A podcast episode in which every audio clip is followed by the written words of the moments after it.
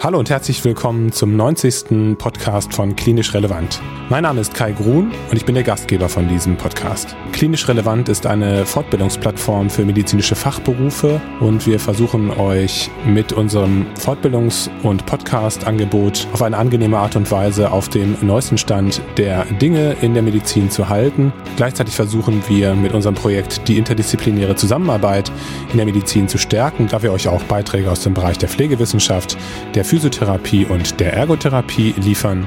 Alles weitere findest du auf unserer Internetseite unter www.klinisch-relevant.de. Und wenn du Fragen oder Anregungen hast, kannst du dich gerne unter kontakt.klinisch-relevant.de an uns wenden. Im heutigen Podcast-Interview wird mein Kollege Dietrich Sturm den Internisten und Kardiologen Dr. Andreas Basun zu der Volkskrankheit des Hypertonus befragen und die beiden werden sprechen über insbesondere die aktuell gültigen Therapieempfehlungen. Es macht also letztlich für jeden klinisch tätigen Arzt Sinn, hier einmal gut zuzuhören. Ich wünsche dir viel, viel Spaß und viele Erkenntnisse für deine klinische Tätigkeit. Herzlich willkommen zur heutigen Folge des Klinisch Relevant Mediziner Podcastes. Wir sitzen heute hier zum wiederholten Mal mit Dr. Andreas Basun. Andreas ist äh, Facharzt für Innenmedizin und Kardiologie und arbeitet als Oberarzt am Bethesda Krankenhaus in Wuppertal. Und wir sprechen heute über das Thema arterielle Hypertonie. Im Prinzip eine Volkskrankheit, mit äh, der sich jeder klinisch tätige Arzt zumindest in Grundzügen auskennen sollte. Und deshalb sprechen wir heute nochmal dezidiert über diese wichtige Erkrankung. Andreas, erstmal herzlichen Dank für deine Zeit. Und meine erste Frage an dich wäre, welche epidemiologische Bedeutung würdest du denn dieser häufigen Erkrankung zuweisen? Ja, zunächst mal vielen Dank für die Einladung, diesen Podcast über dieses wichtige Thema heute mitgestalten zu können. Die epidemiologische Bedeutung der arteriellen Hypertonie, denke ich, äh, ist kaum hoch genug einzuschätzen. Wir gehen davon aus, dass etwa 20 bis 30 Millionen Deutsche von arterieller Hypertonie betroffen sind. Das ist ein ganz erheblichen Anteil davon gibt, die nichts von ihrer Diagnose wissen. Und dass es einen ebenso großen Anteil an Patienten gibt, die trotz bekannter Diagnose Hypertonus nicht ausreichend eingestellt sind. Und dies ist besonders vor dem Hintergrund der Tatsache wichtig, weil nun mal die arterielle Hypertonie einen ganz entscheidenden Risikofaktor für unsere Haupttodesursachen darstellt, nämlich den Myokardinfarkt und den Schlaganfall. Genau, damit hast du schon ähm, zwei wesentliche Erkrankungen angesprochen, mit denen wir beide uns hauptsächlich beschäftigen. Welche Leitlinien liegen denn eigentlich den aktuellen Behandlungsempfehlungen zugrunde? Hat sich da in den letzten Monaten was getan oder sind das alte Standards, auf die wir zurückgreifen? Nun, die Europäische Gesellschaft für Hypertonie, ESH und für Kardiologie, ESC, haben 2018 eine gemeinsame Leitlinie herausgegeben und diese Leitlinie ist auch Grundlage der Empfehlungen der deutschen Hochdruckliga.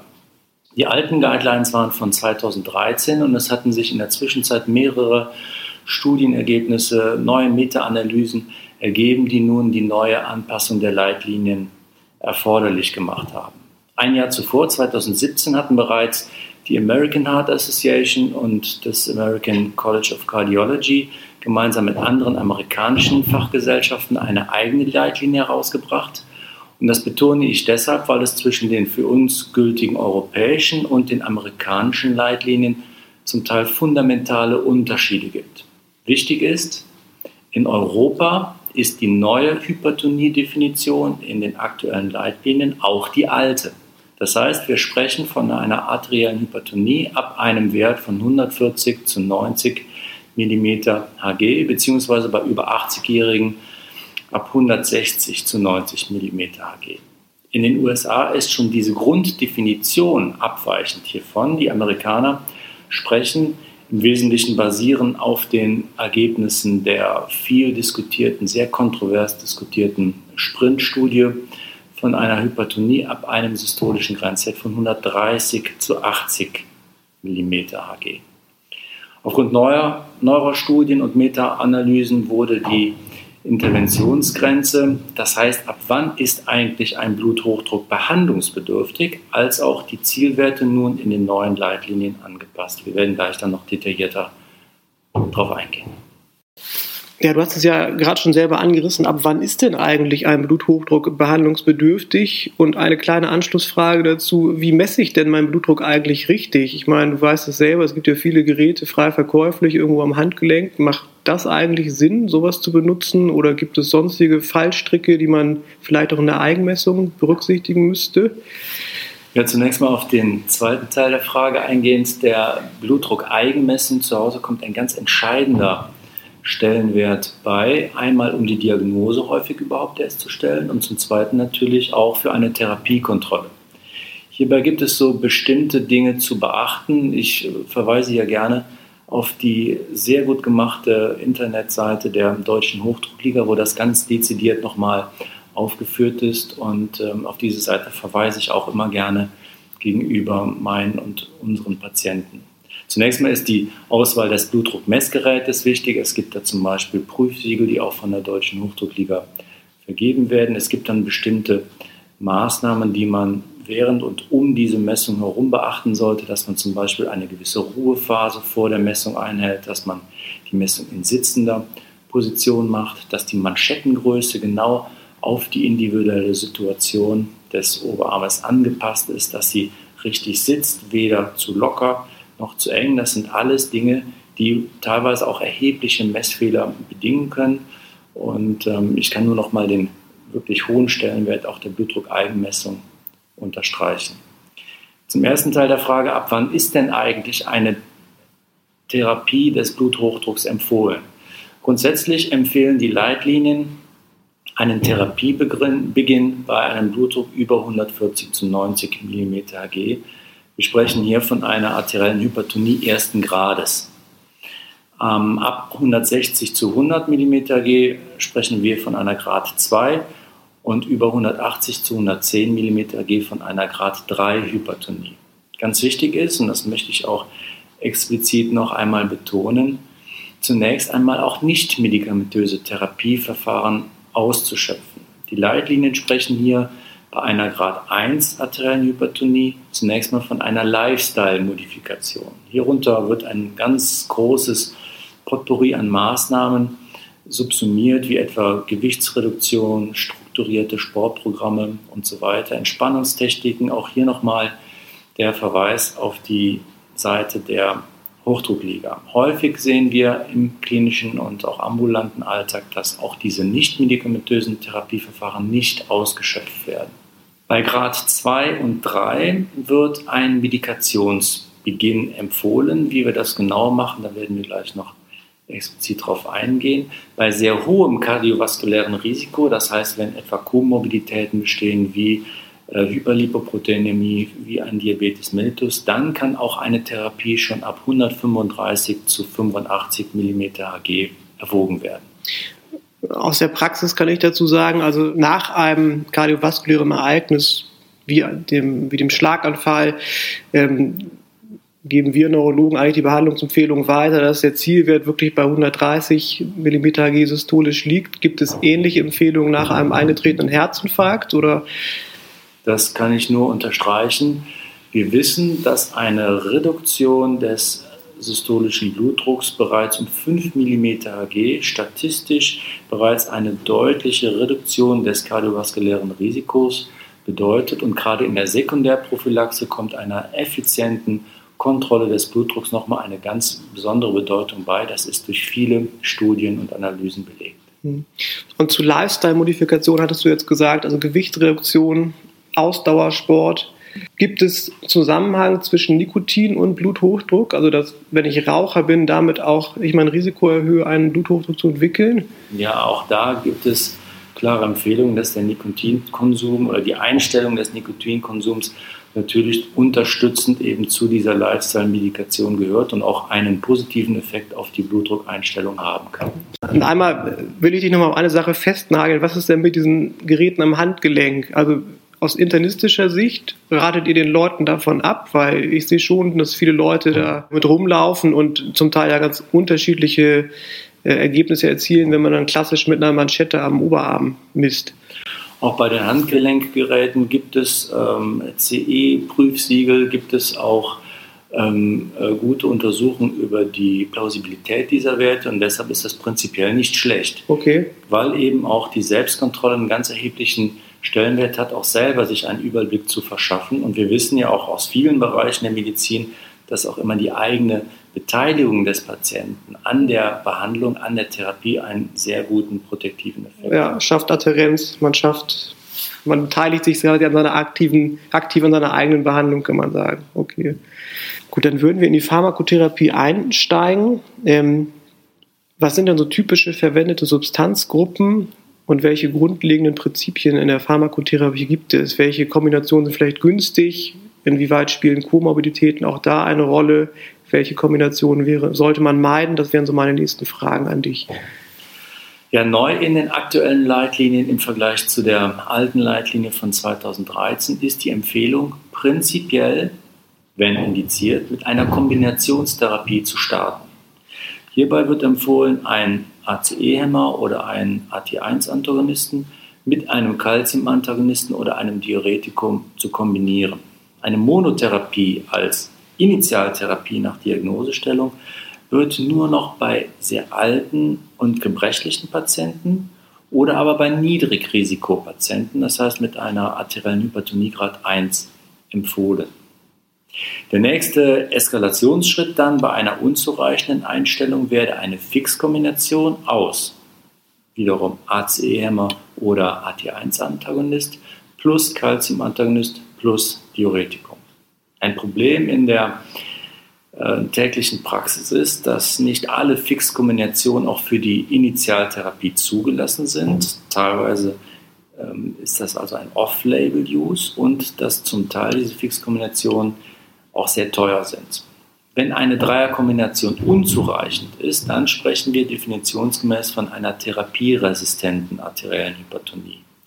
Die weitere Therapieeskalation dann wird immer mit einem Aldosteron-Antagonisten empfohlen. Gerade hier ist natürlich immer wichtig die engmaschige Kontrolle der Retentionsparameter und auch der Elektrolyte. Der ja, noch sehr häufig verwendete Beta-Blocker hat meist keinen Stellenwert in der Initialtherapie, eigentlich nur dann, wenn eine entsprechende kardiale Komorbidität vorliegt und sich hieraus eine Beta-Blocker-Indikation ergibt, zum Beispiel etwa bei Vorliegen einer Herzinsuffizienz oder in der Sekundärprophylaxe nach Myokardinfarkt und während bzw. vor einer geplanten Schwangerschaft ganz viel diskutiert, vielleicht kann ich da noch kurz drauf eingehen, ist ja das Hydrochlorothiazid und das in diesem Zusammenhang äh, diskutierte Hautkrebsrisiko. Diese ähm, Thematik basiert auf äh, skandinavischen äh, pharmakoepidemiologischen Studien, die einen Zusammenhang zwischen der HCT-Einnahme und einer Hautkrebsentstehung naheliegt, was allerdings natürlich kein Kausalitätsbeweis ist. Dieses Thema spreche ich deshalb nochmal an, weil hier viele Unsicherheiten auch in der täglichen Praxis bestehen und nun mal viele Millionen Deutsche HCT einnehmen. Gerade in den Kombinationspräparaten ist das HCT ja häufig als Partner enthalten. Die Leitlinien empfehlen hier eine Therapieumstellung immer individuell zu prüfen und bei Weitereinnahme des HCT die Haut auch regelmäßig auf Veränderungen zu beobachten. Therapeutische Alternativen wären zum Beispiel das Clothalidon oder das Indapamid. Letztlich sind aber auch weitere Studien notwendig, um diese Thematik noch weiter abschließend beurteilen zu können vielleicht auch schon zehn Jahre her, gab es ja auch mal eine Substanzklasse, die neu eingeführt wurde, die direkten Renin-Inhibitoren. Spielen die überhaupt noch eine Rolle oder ist das vollkommen out aus internistischer Sicht? Also ich sehe eigentlich kaum noch Patienten, damit die damit behandelt werden. Nein, die, die initiale Therapie wird wie gesagt mit anderen Substanzgruppen empfohlen. Ja. Hier sind die wesentlichen Säulen der Therapie ACE-Hämmer und die AT1-Agonisten, dann die Calcium-Antagonisten und die Diuretika. Natürlich kommen dann noch in der weiteren Eskalation. Wir sehen ja auch Patienten auch mit fünf- und sechsfach Kombination noch andere Medikamente dann ins Spiel, wie etwa das Moxonidin, die zentralen Alpha-Agonisten. Genau, das wäre meine nächste Frage gewesen, weil man nähert sich dann ja schon den Reservemittelchen, hast du angesprochen, Alpha-2-Agonisten, wie das Moxonidin. Gibt es da aus internistischer Sicht Substanzen, die präferenziell eingesetzt werden oder? Das richtet sich nach der Wirkung und auch der Komorbidität der Patienten. Ähm, dann kommt eben, wie gesagt, das Ebrantil zum Beispiel noch ins Spiel.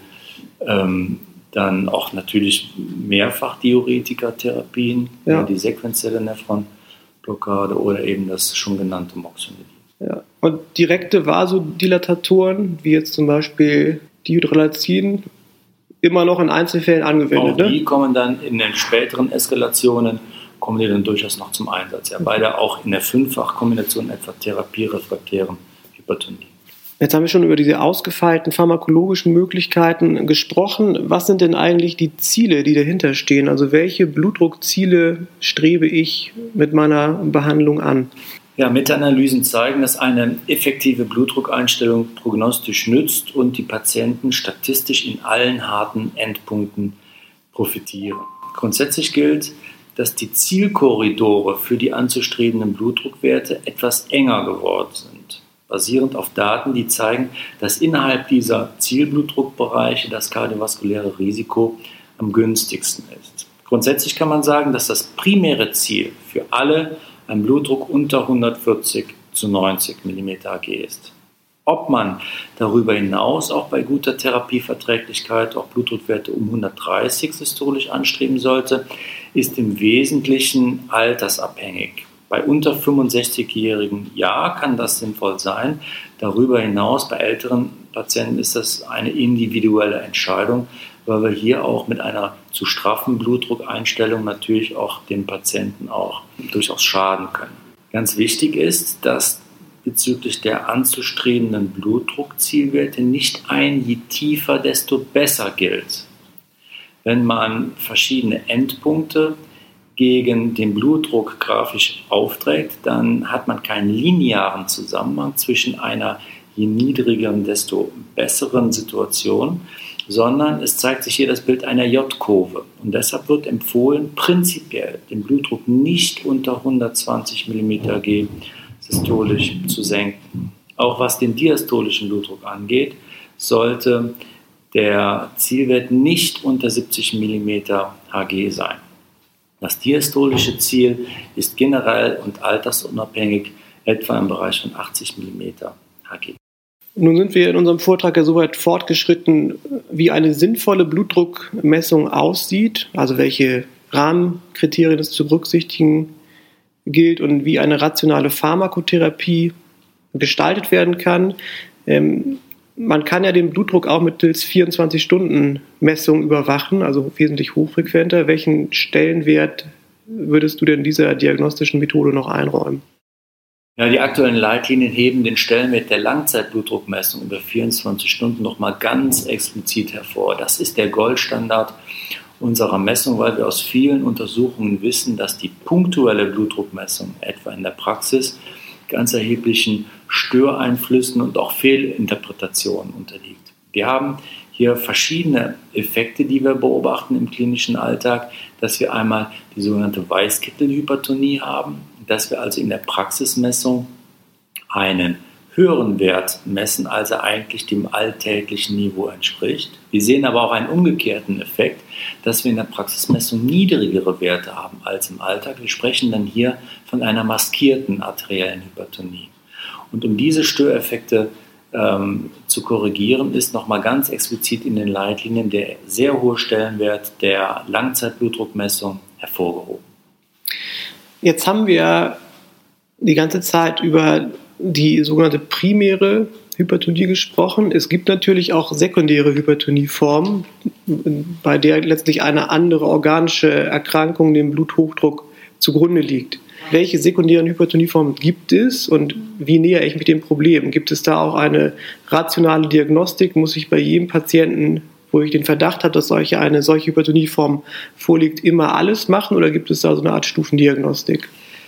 Ja, das ist eine ganz wichtige Frage, weil wir ähm, sehr regelmäßig auch jüngere Patienten sehen, die mit Mehrfachkombinationen antihypertensiv behandelt werden, bei denen aber noch nie eine Ursachenabklärung hinsichtlich einer möglichen sekundären Hypertonieform erfolgt ist. Man schätzt, dass ungefähr 10 vielleicht sogar bis zu 20 Prozent der Hypertoniker eine sekundäre Hypertonie aufweisen. Das heißt, eine Erkrankung, die durch ihre Auswirkungen auf die verschiedenen Organsysteme sekundär den Blutdruck erhöht und somit bei entsprechender Diagnostik auch möglicherweise eine kausale Therapie des Hypertonus erlaubt. Wann sollte man immer hellhörig werden und an eine solche sekundäre Hypertonie denken? Nun zunächst mal bei unter 30-Jährigen. Unter 30-Jährige sollten eigentlich immer auf das Vorliegen einer sekundären Hypertonie abgeklärt werden. Auch daran denken sollte man bei einem ganz plötzlichen Beginn eines Hypertonus, bei einer deutlichen plötzlichen Verschlechterung trotz gegebener Compliance und bei den sogenannten Non-Dippern. Non, von Non-Dippern sprechen wir bei Patienten, die in der Langzeitblutdruckmessung keine relevante Nachtabsenkung haben. Üblicherweise physiologisch sinkt der Blutdruck systolisch und diastolisch während der Schlafphase um etwa 10% oder darüber hinaus ab. Und fehlt diese Nachtabsenkung, sprechen wir von Non-Dippern und dies kann eben ein Hinweis auf das Vorliegen einer sekundären Hypertonie sein. Ebenso hellhörig machen sollten rezidivierende Bluthochdruckkrisen, dann die Therapieresistenz trotz Mehrfachkombination und gegebener Compliance und zum Beispiel Elektrolytstörungen wie die Hypokaliämie. Ganz wichtig ist, das sehen wir im klinischen Alltag sehr häufig, ähm, ist die obstruktive Schlafapnoe. Hier sehen wir einen wirklich ganz häufigen Auslöser von auch schweren arteriellen Hypertoniesituationen. Und das betone ich deshalb, weil diese Erkrankung erstens häufig ist, weil wir sie häufig sehen und weil sie eben auch sehr gut häufig kausal therapierbar ist und wir in der Folge dann eine deutliche Besserung des Blutdruckprofils sehen, wenn die obstruktive Schlafapnoe behandelt wird. Deshalb kann ich nur dazu raten, wirklich bei jedem Hypertoniker, äh, gerade bei denen, die vielleicht trotz mehrerer Medikamente nicht gut eingestellt sind, nach dem Schlafen zu fragen. Gibt es Tagesmüdigkeit? Gibt es Schnarchen? gibt es Atempausen, die vielleicht vom Partner nachts beschrieben werden.